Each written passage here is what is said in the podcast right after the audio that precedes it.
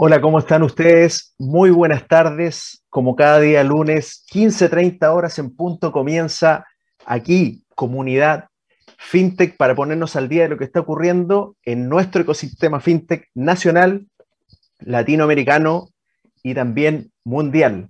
La semana pasada tuvimos un súper invitado, don Pedro Segers Vial, quien trabaja en BCI y nos pudo contar qué están haciendo desde este gran banco nacional con respecto al Open Banking. ¿Qué iniciativas han llevado a cabo y qué iniciativas están por concretar? Así que para que puedan repasar este interesante programa que tuvimos la semana pasada con Pedro Segers Vial de BCI, pueden visitar nuestras redes sociales que siempre compartimos con ustedes aquí abajo y que pueden visitar a través de www.divoxradio.com. Nos vamos a una pequeña pausa comercial y ya volvemos con nuestro invitado súper especial del día de hoy en Comunidad FinTech. Nos vemos a la vuelta. Divoxradio.com Conversaciones de protagonistas. Historias desde los protagonistas en divoxradio.com. Postula al programa BCI Startups, una iniciativa de BCI Labs que, a través de una convocatoria abierta, busca a las mejores fintechs o startups que con soluciones disruptivas puedan resolver desafíos para convertirse en potenciales partners del banco BCI. Entra ahora a bcilabs.cl y sé parte de este proyecto. Y bien, ya estamos de vuelta en Comunidad FinTech con nuestro súper invitado del día de hoy, nuestro rockstar de la fintech a nivel mundial, don Rodrigo, Rodrigo, perdón, García de la Cruz. ¿Cómo está Rodrigo? Bienvenido a Comunidad FinTech. Muchísimas gracias por la invitación. Es un placer estar aquí, Juan Pablo, y espero que en las próximas 60 eh, minutos podamos hablar de, lo que está pasando en el sector FinTech, de lo que viene y de las, de las oportunidades. ¿Quién mejor que tú, Rodrigo, para poder tener esta conversación sobre el ecosistema FinTech no solo de nuestra región, que es lo que nos interesa mucho, sino que a nivel mundial. Bueno, eh, Rodrigo tiene un amplio currículum, no voy a poder ser capaz de reproducirlo completo, pero alguna de las grandes cosas que ha hecho Rodrigo es que eh, él fue presidente de la AFI, AFI, Asociación Española de FinTech e Insurtech, durante, desde el 2018 al 2022, presidente y co-founder de FinTech Iberoamérica desde abril del 2017, director ejecutivo de programas digitales de AFI Escuela de Finanzas desde 2019 y hoy en día también CEO y founder de Finnovative. Vamos a hablar de, ojalá alcancemos a hablar de muchas, muchas cosas, pero Rodrigo, yo quiero partir cronológicamente. ¿Cómo un programador de robots y autómatas del grupo Renault el año 2000 termina siendo el presidente de la AEFI en España. Cuéntame un poquito ese inicio y cómo terminó, dónde, dónde estás. Bueno, yo, eh, es, una, es, una, es una muy buena pregunta, ¿no? Porque contado así parece como que han sido un cúmulo de circunstancias, eh, eh, pero que al final las cosas, yo siempre digo que, que, terminan estando en su sitio, ¿no? Terminan estando en su sitio. Yo empecé a estudiar ingeniería y a mitad de la ingeniería me daba cuenta que me faltaba algo y por eso estudié también la, la, maestría en Administración y Dirección de Empresas. O sea, me gustaban mucho las finanzas, ¿no? Cuando acabé las dos carreras, eh, pues lo lógico era trabajar en el mundo tecnológico, pues siendo ingeniero y de robots, pues lo lógico es que termines programando robots en una empresa tecnológica, en este caso, pues como puede ser Renault, ¿no? Eh, eh, programando robots, ¿no? Pero después de, trabajar unos años en el mundo tecnológico, me di cuenta que me apetecía algo más y por, curso, por soledad de la vida terminé trabajando en banca. Iba para un equipo más técnico y no sé cómo llegué al mundo de la, de la banca en el grupo, en el grupo Santander, ¿no? Y yo quería probar también un poco cómo, cómo era ese sector, ¿no? Estuve trabajando unos cuantos años en banca y con la llegada de, la crisis financiera de 2008 eh, pude ver cómo eh, ese, mundo estaba en, en, un, en, un, riesgo importante. Y fue en, 2000, en 2010 cuando me di cuenta que venía algo del sector eh, tecnológico. Yo, habiendo trabajado en el mundo tecnológico, vi que empezaba a haber muchas compañías que, eh, eh, más allá de obviamente del, famoso Bitcoin y el blockchain, pero también los, los Google, los, los Amazon, los Facebook, las, las primeras compañías fintech, ¿no? los PayPal, que venían a realmente a poner un poco en, competencia o iban a crear mucha competencia al sector financiero que unido a, la crisis del sector, del sector eh, bancario pues eh, eh, se iba a dar una tormenta perfecta. ¿no? Y me decidí de lleno a meterme en este mundo. ¿no?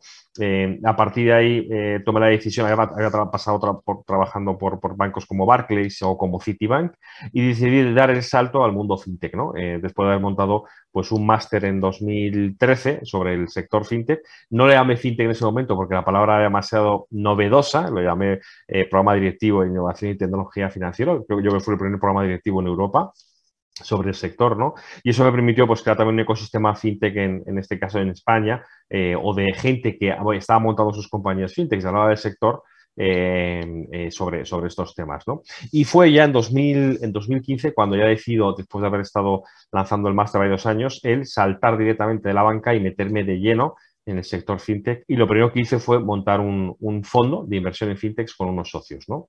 Entonces, para, eh, cuento todo esto para contar cómo llegamos a la, asociación. Entonces, este, este fondo lo montamos eh, en 2000, 2015. En 2015 todavía en España el sector fintech que todavía no estaba, no estaba coordinado, no estaba, no estaba creado como tal. Había muchas compañías, pero no estaban de alguna forma ni siquiera identificadas y muchos de ellos ni siquiera sabían que eran fintechs, hacían tecnología financiera ese tipo de cosas, ¿no? Entonces decidimos crear un encuentro para que nosotros podíamos generar nuestro propio deal flow de inversión.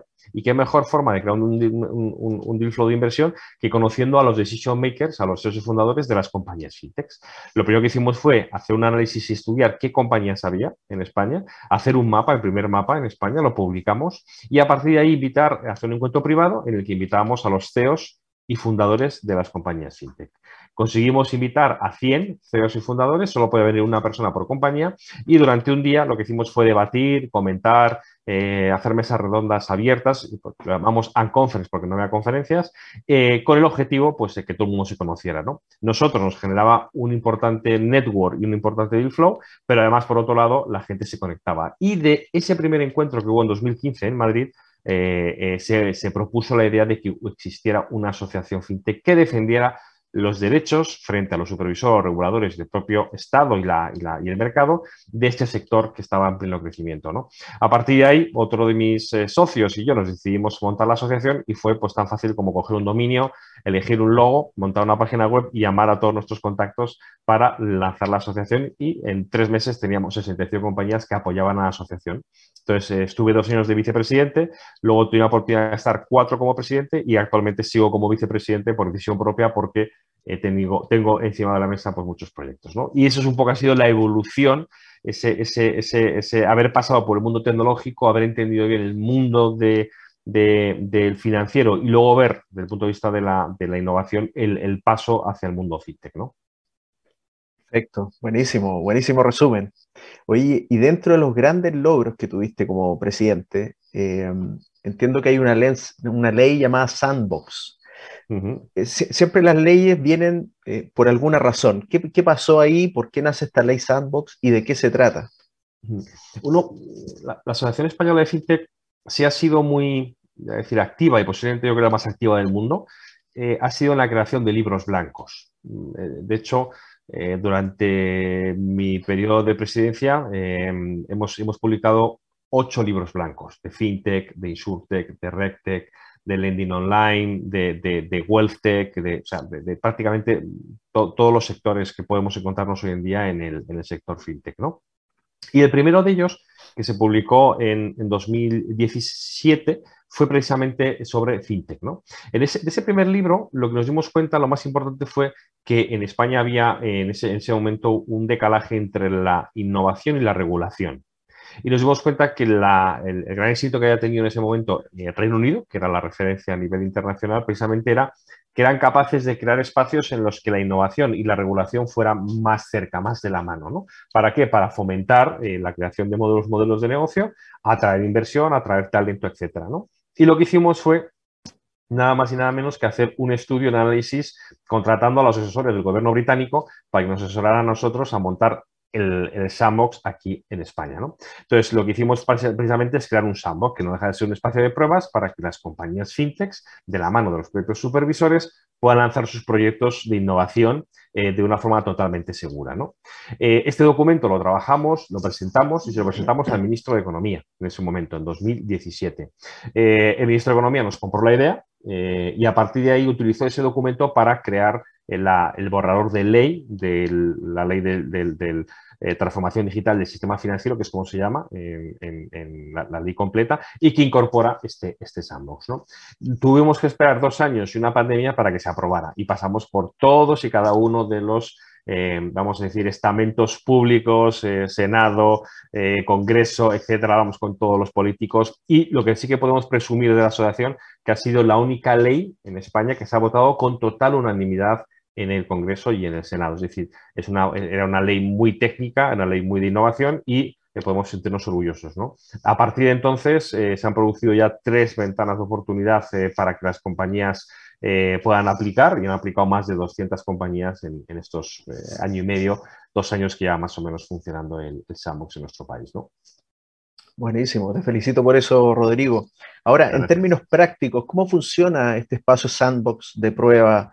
Eh, ¿Están los bancos metidos? Eh, ¿Ellos entregan su, eh, sus sistemas para que los puedan probar? ¿De dónde sacan los clientes? ¿Cómo funciona en términos prácticos este, hmm. este espacio? Pues este espacio es un espacio en el que, por un lado, cualquier compañía puede aplicar. Es decir, puede aplicar una fintech, puede aplicar un banco, puede aplicar un banco y una fintech, puede aplicar una universidad, es cualquier compañía puede aplicar. De hecho, nosotros quisimos que fuera lo más abierto y flexible posible. ¿no? Entonces, eh, cualquier compañía puede aplicar. Lo que tiene que tener es un proyecto innovador que, que tenga la madurez suficiente como para poder ser probado con clientes pero tampoco tanta madurez como para que ya esté regulado, ¿no? Si ya está regulado, supervisado o no tiene nada que ver con supervisión o regulación, no tiene sentido, ¿no? Entonces, em, eh, hemos visto proyectos de fintech solas, fintechs con bancos en colaboración y bancos solos, como por ejemplo aseguradoras yendo a, este, a, este, a, este, a este sandbox, a este modelo, ¿no? Entonces, el, por ejemplo, puedo contar casos de eh, eh, bancos yendo con compañías tecnológicas para eh, aplicar o utilizar la inteligencia artificial para eh, proyectos de scoring eh, con inteligencia artificial, ¿no? que el Banco de España en este caso tenía que evaluar. ¿no? Hemos visto proyectos, por ejemplo, relacionados con blockchain y criptodivisas. Hemos visto proyectos, por ejemplo, de ahorro ¿no? de una compañía fintech yendo con un banco precisamente para hacer temas de redondeo, ahorros, en fondos de pensiones. Hemos visto un volumen muy interesante de compañías también de insurtech, temas de, de legado digital, o sea, proyectos muy interesantes y repito, pueden ser eh, fintechs, pueden ser bancos o, aseguradoras o conjuntamente eh, varias compañías, ¿no? ¿Esto es una iniciativa que se financia eh, de, forma estatal, el Estado el que paga, o, hay una relación ahí público-privado para poder financiar este, este espacio? Es 100% pública es 100% pública. A las compañías que aplican no les cuesta nada directamente, sí que les cuesta de forma indirecta los recursos que tienen que aplicar, porque el proceso de acceso no es fácil eh, y luego el, proceso de duración es, también largo, puede ser de seis meses a un año y ya también tener recursos para, ello. ¿no? Pero eh, realmente es, un, es, un, es totalmente público y lo asume los costes de, de los supervisores, porque en España tenemos en este caso tres supervisores, Banco de España, CNMV y Dirección General de Seguros, es decir, los mercados, seguros y banca, y son ellos los que van a ser los que van a, coordinar los trabajos eh, con las propias fintechs o bancos. ¿Qué fue lo más difícil de que esta, esta ley saliera a la luz? la cantidad de reuniones con reguladores, con supervisores, ¿qué, ¿qué, fue lo más complicado, lo que más te recuerdas tú de ese proceso, Rodrigo? Bueno, yo creo que lo, más complejo y, muchas veces cuando digo no creo que participe en otra ley más, eh, no, porque por cierto no tendrá la oportunidad, pero aunque la tenga igual no lo voy a hacer porque es un trabajo realmente arduo, muy bonito, pero muchas veces vimos que a veces era imposible o difícil que fuera a salir, ¿no? Bueno, yo creo que el mayor problema que tuvimos fue eh, que a veces las prioridades del gobierno eh, son otras, ¿no? O no es que sean otras, sino que tienes tantas leyes que aprobar, en Europa, eh, para bien o para mal, tenemos muchas directivas europeas que hay que transponer, hay que adaptarse a los requisitos europeos y, siempre hay un, cúmulo de, leyes que están, que están pendientes de ser aprobadas y que esto hacía que se retrasara mucho. Para nosotros fue más complejo y para eso tuvimos que eh, eh, sumarnos o sumar a nuestro, proyecto a la Asociación Española de Banca, a la Asociación Española de Seguros, a la Asociación Española de Cajas de Ahorro, a, a todas las asociaciones involucradas se sumaron, incluso los propios supervisores, para, de, alguna forma, eh, convencer al gobierno de que le diera la máxima prioridad. Y así es como lo conseguimos, ¿no? Y a su vez, obviamente, hablar con todos los partidos políticos de cualquier tipo de color eh, para que también entendiera que era una ley técnica y que no iba con nada relacionado con, con el tema, con temas políticos, porque si no, siempre te van a poner pegas y te van a poner problemas, ¿no? Buenísimo. Oye, Rodrigo, mira, vamos a ir a nuestra segunda pausa del día de hoy y a la vuelta les quiero contar a todas las personas que nos están viendo y nos están escuchando que viene el plato fuerte de la conversación. Vamos a hablar de FinNovating, pero también vamos a hablar de la FinTech 4.0 y la nueva era de las plataformas. Todo eso y más con Rodrigo acá en Comunidad FinTech. Nos vemos a la vuelta. Divoxradio.com Codiseñando el futuro. Postula al programa BCI Startups, una iniciativa de BCI Labs que, a través de una convocatoria abierta, busca a las mejores fintechs o startups que con soluciones disruptivas puedan resolver desafíos para convertirse en potenciales partners del banco BCI. Entra ahora a bcilabs.cl y sé parte de este proyecto. Y seguimos acá en Comunidad FinTech conversando con nuestro gran invitado al día de hoy, don Rodrigo García de la Cruz. Rodrigo, el programa de hoy está titulado FinTech 4.0, la nueva era de las plataformas. Pero para llegar a eso, quiero que me expliques un poco cuál ha sido la evolución del mundo FinTech y, y cómo llegamos hasta esta FinTech 4.0. Pues, eh, pues fíjate, para, para, mí el, sector fintech nace, nace ya por los años 2000, casi casi, aunque mucha gente lo ubica en el año 2010. Para mí nace en el año 2000 con, compañías como PayPal, por ejemplo, eh, que aparecen con modelos muy orientados a pagos, especialmente a nivel internacional, y que fueron, por alguna forma decirlo, las abuelas de las fintech o las que yo llamo las, las, eh, las fintech 1.0. ¿no? Y estas compañías van del 2000 al 2010, más o menos, donde aparecen luego muchas compañías de, de préstamos, de lending, los grandes, ¿no? el Funding Circle, los Stripe, los Square, los, los Wealthfront, etc. ¿no? Luego, para mí, las fintech 2.0 eh, que ya van de 2010 a 2015, pasada ya la, crisis financiera, cuando aparecen ya los grandes, eh, los neobancos y, y, el mundo de las cripto, ¿no? Todo esto que viene de, obviamente del, boom del, Bitcoin y, demás. Entonces aparecen de 2010 a 2015, aunque es verdad que luego posteriormente es cuando se han dado más a conocer, cuando han crecido, pero sí su nacimiento eh, eh, es en, estos cinco años y obviamente durante, eh, durante esa época nacen compañías pues, como Nubank ¿no? en la región latinoamericana o Revolut N26 en, Europa, siendo compañías pues obviamente de, unicornios o, o decacorns, ¿no? como dicen también los, eh, los, eh, los eh, americanos para compañías que valen más de 10 billones. ¿no? la siguiente fase yo la llamaría como la fintech 3.0. ¿no? Y es verdad que estas compañías nacen de 2015 a 2020, 2022, eh, estas compañías eh, que son las compañías SaaS, las de Software as a Service o las de Embedded Finance, estas compañías son las que realmente han crecido de forma muy importante con la pandemia, tras la pandemia. ¿no?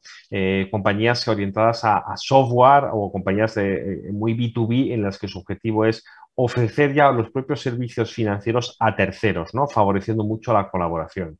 Em, y la etapa cuarta, la, fintech, eh, vamos, la, la fintech 4.0 sería el mundo, la evolución hacia las plataformas, ¿no? Eh, sería la evolución natural que en otros sectores hemos visto cómo han crecido mucho las plataformas. En el mundo fintech veremos a partir de ya de 2022, post pandemia, los próximos 5 o 6 años, un crecimiento eh, muy importante en el mundo de las plataformas, tanto B2C como, como B2B. Cuando tú hablas de plataforma, para, para llegarlo a algo concreto, ¿de, qué esta plataforma estamos hablando, Rodrigo? Pues eh, para nosotros una plataforma es eh, un espacio que conecta dos o más tipos de jugadores o miembros de un mercado de forma digital de forma mucho más eficiente que de cualquier otra forma posible. Pensemos, por ejemplo, en las plataformas a las que estamos habituados a conectarnos, ¿no? las, sobre todo las, con las plataformas sociales o las plataformas y, B2C, ¿no? o peer-to-peer. Por ejemplo, podemos hablar de Facebook, podemos hablar de Instagram o podemos hablar de LinkedIn, ¿no? que obviamente son plataformas que conectan personas entre personas o entre profesionales que de otra forma sería muy complicado y se utiliza la tecnología para conectarlo. ¿no? Pero la evolución está yendo hacia plataformas B2B, eh, plataformas que conectan empresas. De hecho, LinkedIn eh, con la pandemia se ha, ido hacia un entorno mucho más social y dejando un espacio para eh, que las compañías, las corporaciones, las fintech, las startups puedan conectarse a través de plataformas para desarrollar proyectos o para conectar la innovación o para conectar incluso con inversores. Y es este sector, el de las plataformas B2B, el que más va a crecer en los próximos años.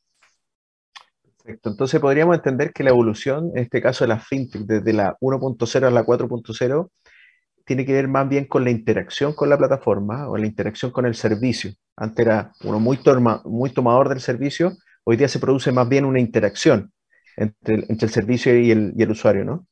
Efectivamente, y, sobre todo evolucionando hacia, hacia el mundo B2B, ¿no?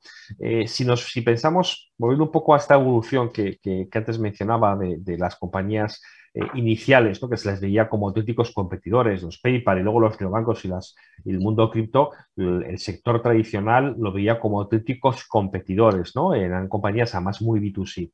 En el 3.0 ya las compañías SaaS y las compañías de Embedded Finance son compañías que ya directamente nacen para mm, ofrecer servicios de innovación o de colaboración tecnológica para cualquier, no solo entidad financiera, sino cualquier compañía, cualquier eh, eh, corporación, sea grande, sea pequeña, eh, telco, aseguradora, que necesite de servicios financieros, de servicios de lending para empleados, por ejemplo, o servicios de onboarding digital, o servicios de e-commerce, o servicios de cualquier tipo de servicio financiero, se lo van a proveer ya estas compañías fintech, ¿no? Algunas creadas desde cero y otras que han pivotado incluso del B2C al B2B, porque tienen una tecnología muy potente y lo que han hecho al final no ha sido no competir, sino distribuir esa tecnología.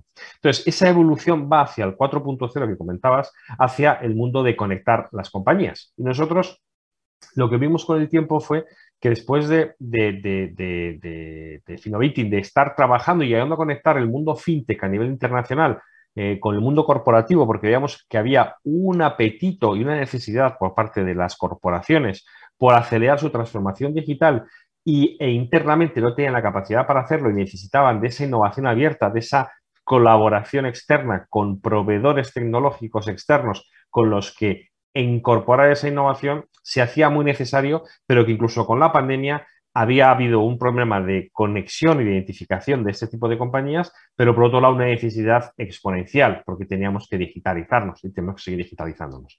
Y la única forma de solucionar esto a nivel global pues era con una plataforma. Era conectando eh, a todas las compañías a través de una, plataforma. Y es donde entramos a, donde yo dije Finnovating, pero es Finnovating, ¿cierto? Este, esta empresa tuya que se dedica precisamente a eso, a juntar estas tres puntas que son súper necesarias en el ecosistema. Por un lado, las startups, las corporaciones y también los inversionistas. ¿Cómo es que parte Finnovating eh, leyendo estas tres cosas y cómo ha sido la evolución de Finnovating? Pues la evolución ha sido, ha sido muy, muy, muy, muy sencilla, ¿no? Sencilla conceptualmente, compleja a nivel de, ejecución, ¿no? Eh, nos dimos cuenta que nosotros eh, en 2019 hicimos encuentros privados con, compañías fintechs en México, en Chile, en Colombia, en Perú, en España, en Europa, eh, conectamos mm, yo creo que más de mil compañías fintechs con corporaciones e inversores, ¿no?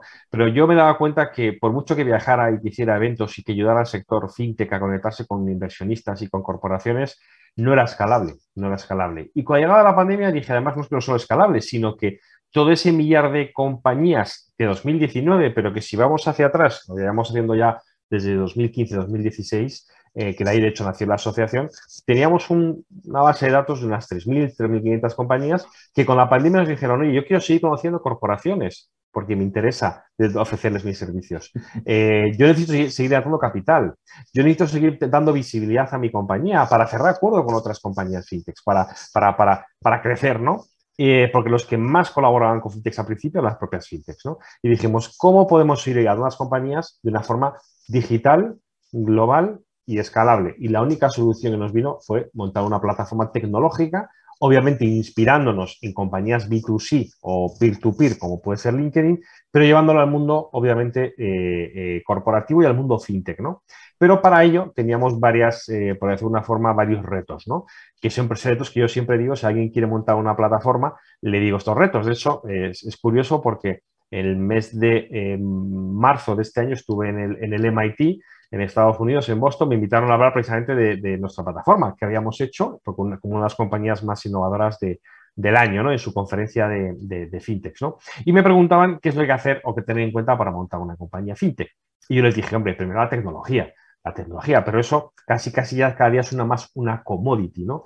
Lo segundo es los algoritmos y los datos para que puedas precargar la información y tener esa información, porque para conseguir lo que ha hecho LinkedIn, de que cada persona suba su información, han pasado muchos años, han tenido éxito una compañía, pero si tú puedes ser capaz de incorporar esos datos y los algoritmos adecuados para hacer matching, es todavía mucho mejor.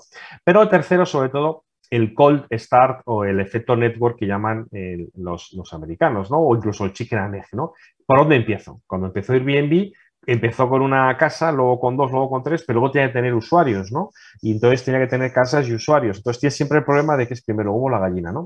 Nosotros aprovechamos nuestra eh, comunidad de compañías fintech que teníamos en más de 50 países y más de 3.500 compañías para invitarlas a formar parte de la plataforma y arrancar, obviamente, con una parte, vamos a decir, no sé si es el chicken o el egg, potente y obviamente invitar posteriormente a corporaciones inversores que veían una forma de llegar a estas compañías de una forma muy fácil, digital y, eh, muy flexible. ¿no? Entonces, de ahí obviamente fue el objetivo de, de alguna forma de poner en marcha esta, esta plataforma y poder crecer tan rápido en, tan poco tiempo.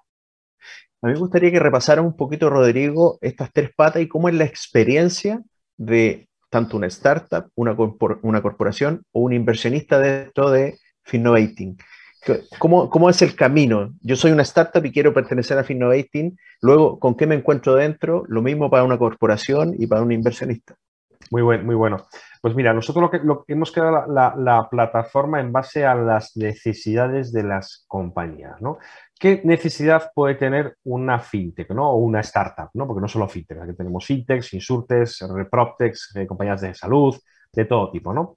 Eh, lo primero que necesita es visibilidad, lo segundo que busque necesita es eh, capital eh, y lo tercero que necesita son clientes. Muchas veces son corporativos y también necesita partners, ¿no? Entonces lo que hicimos, el primero es hacer un proceso de onboarding muy sencillo. Cuando la compañía entra en finnovating.com puede elegir si es startup, corporación o inversionista, pero si es startup va a hacer un onboarding muy sencillo. Y nosotros lo que vamos a preguntar básicamente es en qué te podemos ayudar y luego que te autocompletes el perfil si nosotros hemos sido capaces antes de completarlo. Entonces, a ser posible, vamos a intentar completar los perfiles de las compañías antes de que sean de alta. Pero una, vez que sean de alta, el perfil ya es suyo, es como tu perfil de LinkedIn, pero a nivel corporativo. Y lo que hacemos sobre todo es eh, orientarnos mucho a negocios. Es decir, yo quiero saber en qué modelos de negocio estás dado de alta. Hemos identificado más de 500 modelos de negocio. Una compañía puede ser de pagos, pero puede ser de pagos en el punto de venta, puede ser de pagos fraccionados, puede ser de pagos de, fraude, puede ser de pagos masivos, entonces pagos instantáneos. Quiero saber exactamente qué haces, en qué países, en qué modelos de negocio, si son B2B o B2C, tu impacto en sostenibilidad, Quiero que me lo cuentes. ¿Por qué? Porque cualquier compañía que busque compañías que están en Chile y que operan en Chile y en Perú y que hacen pagos y que hagan esto y esto, te van a poder encontrar. O bien para invertirte o bien para colaborar contigo. Segundo, vas a poder entrar y vas a poder buscar lo que llamamos challenge. Es decir, que las propias corporaciones, los inversionistas, van a poder hacer sus calls, sus open calls o lanzar sus challenges para que cualquier compañía que encaje pueda aplicar de forma digital y de forma global. Es decir, tenemos inversionistas en Estados Unidos, en Europa o en Latinoamérica que buscan compañías para invertir con un determinado perfil de diferentes países. Y tú vas a recibir con un porcentaje de match que eh, proyectos, por ejemplo, de bancos internacionales que buscan tu compañía, de inversionistas que buscan tu compañía, de concursos, etcétera, que encajan contigo y tú lo que hacer simplemente es hacer un clic para aplicar ello. ¿Qué estamos consiguiendo? Dar visibilidad y ofrecer oportunidades de inversión y de colaboración o de participación en eventos, ¿no? Para la corporación, lo mismo, onboarding muy sencillo, se da de alta y lo que puede hacer es, por un lado, hacer búsqueda de compañías y por otro lado, obviamente, lanzar sus propios challenges y búsqueda de, eh, con soluciones tecnológicas de forma global. Es decir, no, puedes decir, oye, quiero compañías que den soluciones en Chile, y en Perú, o solamente en Chile, o que me den toda la región, porque quiero desarrollar a nivel regional, ¿no? Es decir, casi que se podría montar un neobanco a través, utilizando los, los channels, ¿no?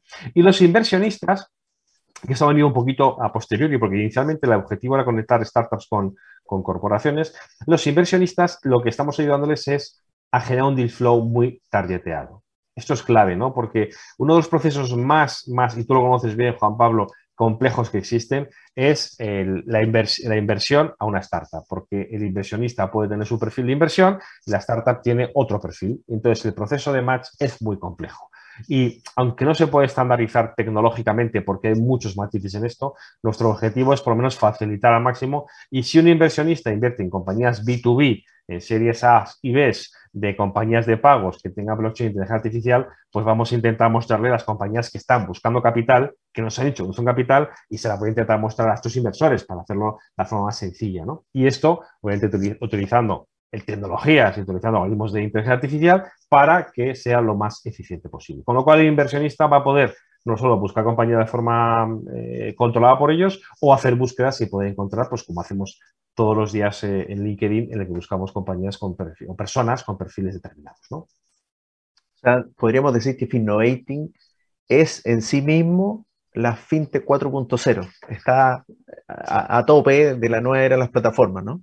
Efectivamente, de hecho, veremos más compañías obviamente relacionadas con el mundo, con el mundo de Hay muchas, por ejemplo, Insurtex, que lo que hacen es aglutinar muchas Insurtex para dar servicios aseguradoras. Vamos a ver mucho, pero sí, eh, podríamos decir que, estamos en el, en, el, en, el, en el, centro del 4.0, pero con el objetivo precisamente de que todas las compañías fintechs sigan creciendo y sigan acelerando su, su, visibilidad, su crecimiento y contamos con cientos, eh, con miles de casos de éxito de compañías eh, que han crecido, que han hecho acuerdos de colaboración, de entidades eh, financieras aseguradoras que están consiguiendo soluciones tecnológicas o partners que de otra forma no voy a decir que no sea posible, pero siempre es mucho más, más, más, más complejo. ¿no? Eso no quiere decir que a nivel local se necesite luego pues expertos, a lo mejor locales, con un conocimiento más determinado, pero si quieres una visión muy rápida, eficiente y, muchas veces global, va a ser, va a ser complejo eh, compararte pues, con, con un LinkedIn. ¿no? Cualquier headhunter hoy utiliza LinkedIn para buscar, eh, buscar soluciones. Luego, otra cosa es que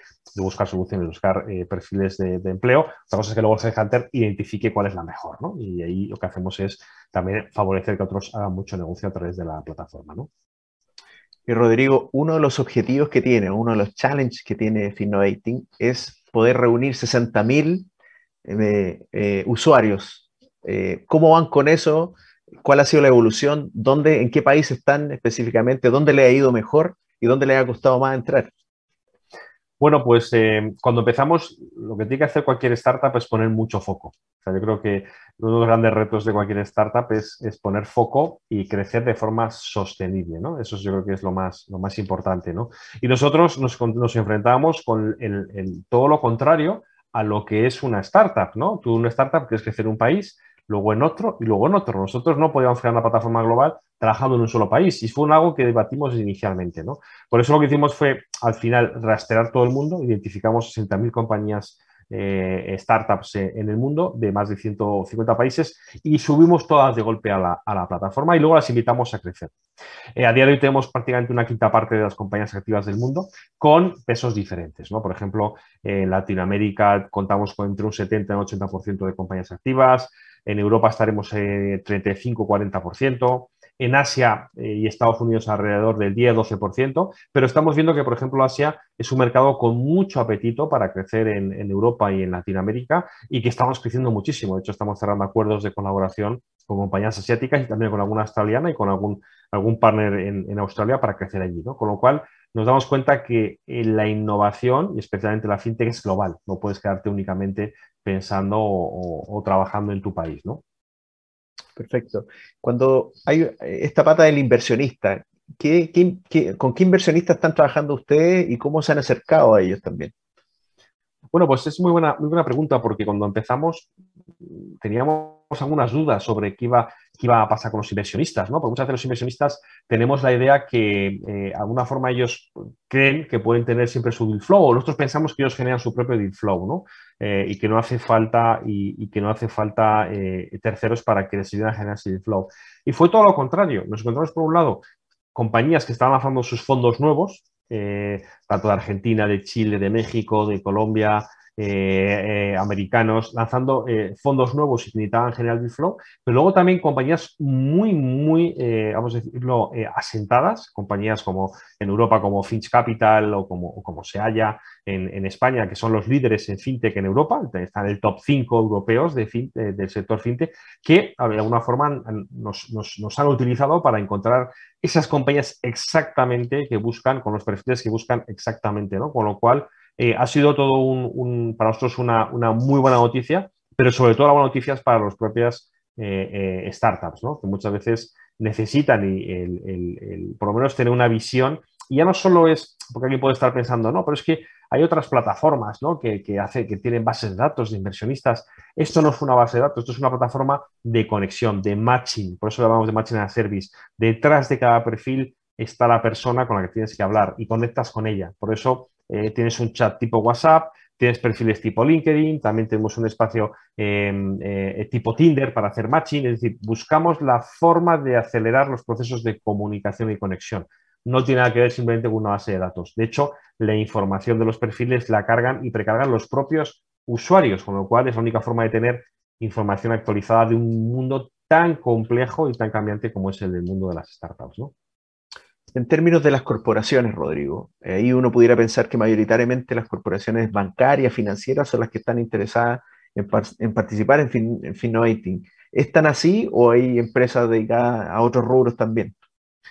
Inicialmente han sido las entidades financieras, obviamente, y de hecho eh, hicimos un informe el año pasado en el que identificamos cuáles habían sido las principales colaboraciones en el mundo fintech. Y es verdad que el 75% de 2021 habían sido bancos, eh, alrededor del 20 por 15% aseguradoras y luego ya se iban reduciendo con el sector de real estate, telcos y compañías de datos. ¿no?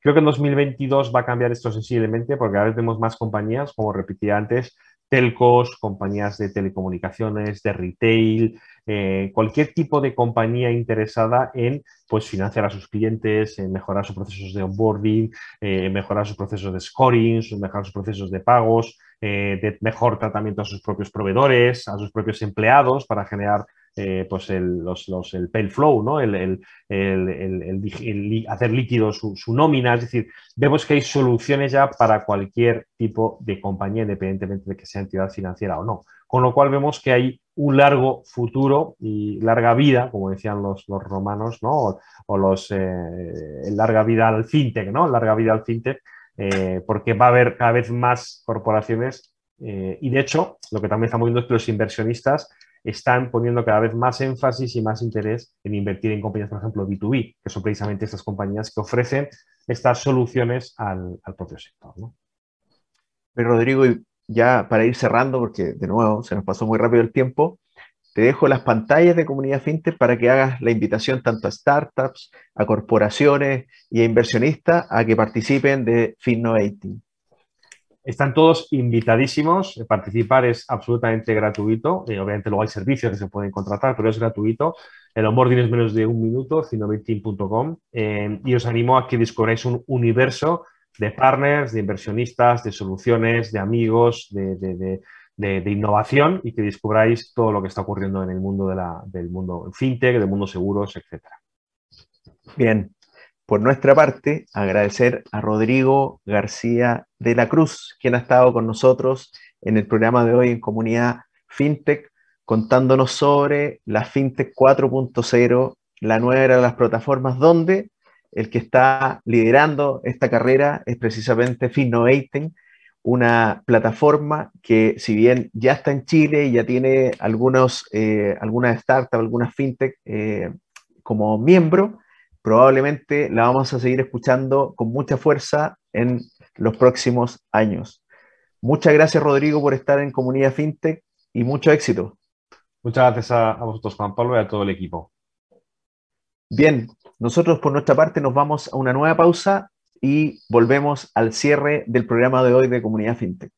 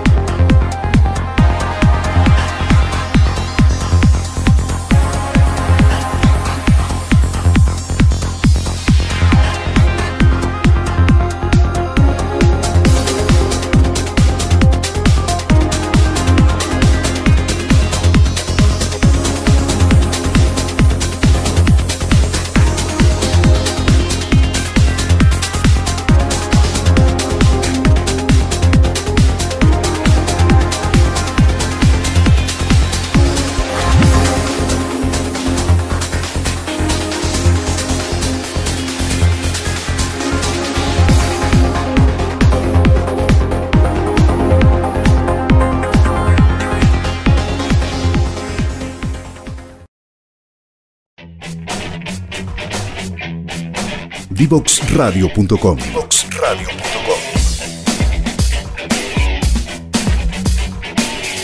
Conversaciones que simplifican lo complejo.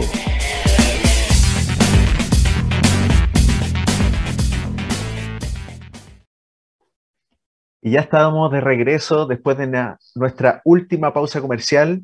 Hoy día tuvimos una conversación muy interesante con Rodrigo García de la Cruz, quien es CEO y founder de Finnovating, que es una empresa que, como él mismo describió, está en la punta del iceberg de la FinTech 4.0, las cuales son, eh, él las describió como la era de las plataformas, estas plataformas que nos van a poner en contacto, que no son solo consultivas, sino que son también de interacción entre todos sus miembros.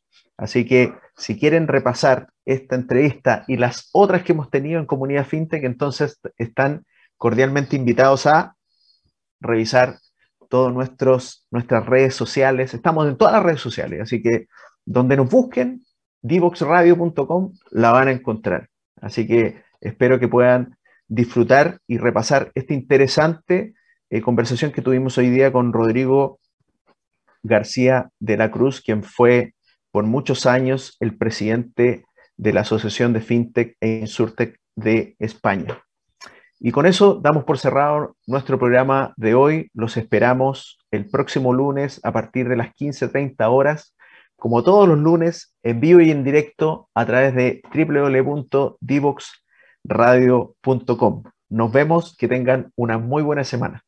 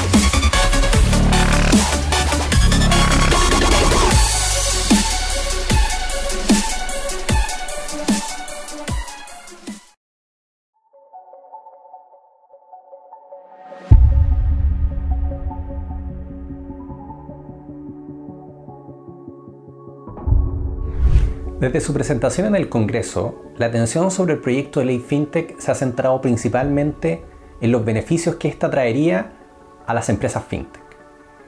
Este proyecto, que regula varias de las actividades más relevantes de las FinTechs, también las incorpora dentro de los paraguas regulatorios de la Comisión para el Mercado Financiero.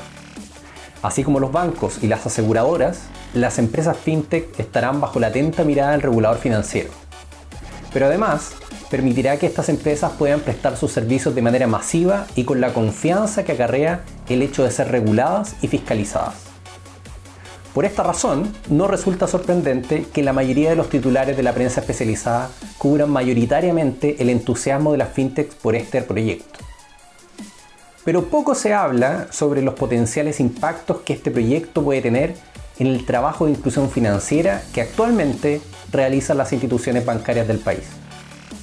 Hace varios años que los bancos y otras instituciones financieras tradicionales trabajan con las empresas fintech en un ambiente de mínima regulación. Y si bien en algunas ocasiones esa convivencia ha sufrido por las fricciones propias de la naturaleza innovadora de este tipo de compañías, en la mayoría de los casos esa relación ha tenido más de colaboración, aprendizaje mutuo y complementariedad que de desencuentro o enfrentamiento. Por ejemplo, en BCI lanzamos hace unos meses atrás el programa BCI Startup, que busca reforzar los lazos entre equipos del banco y las fintechs con el objetivo de colaborar con la industria a fin de complementar la actual oferta de servicios a los clientes y usuarios. Todo esto con el debido enfoque en la gestión de riesgos y la seguridad de los procesos asociados, siendo esta una evidencia de la compatibilidad de las ofertas de las fintechs y los bancos como el BCI. En este sentido, el proyecto de ley FinTech es un avance significativo por cuanto abona los esfuerzos particulares y gremiales que se han hecho últimamente para permitir una interacción ágil y segura entre los bancos y las fintechs. Hace unas semanas atrás, la Asociación de Bancos e Instituciones Financieras y la Asociación FinTech de Chile llegaron a un acuerdo para el uso del web scrapping que apunta a homologar los requerimientos de seguridad de los bancos y las fintech así también para asegurar el debido consentimiento informado de los clientes al momento de acceder a sus datos bancarios y transaccionales. Eso ha permitido dar respuesta a las preocupaciones más urgentes sobre los riesgos de estas actividades. Por lo tanto, la regulación de este tipo de empresas y su supervisión por parte de la Comisión hace que esta clase de interacciones sea mucho más sencilla, por cuanto homologa ambas industrias en un mismo lenguaje, tanto en materia de prevención de lavado de activos como en estándares de gestión de riesgos similares y requisitos de capital que en conjunto aumentan la confianza en el sistema. Además, esta iniciativa aportará a la competencia y a la inclusión financiera con la participación de los bancos. De hecho, se permite que no solo los bancos, sino también otras instituciones financieras tradicionales como las corredoras de bolsas y administradoras generales de fondos puedan ejercer nuevos giros fintech por ejemplo, en caso de ser aprobada esta nueva legislación, los bancos podrán desarrollar ciertas actividades en el mundo de los activos financieros virtuales o criptoactivos, algo impensado hace unos años atrás. El camino de la regulación fintech no termina con la promulgación de esta ley. Sus disposiciones entregan amplias facultades para que la Comisión para el Mercado Financiero dicte las normas que ayuden a implementar sus objetivos. Por tanto, pasarán unos meses desde su promulgación para que el mercado vea el completo panorama de sus beneficios. Sin embargo, tanto los bancos como las fintechs llevan un amplio camino recorrido, tanto en cooperación como en entendimiento, lo que de seguro hará más sencillo el proceso de despliegue de esta potencial nueva regulación. En este punto, los bancos y las fintech no son enemigos, sino complementos en una economía digital con foco en la innovación.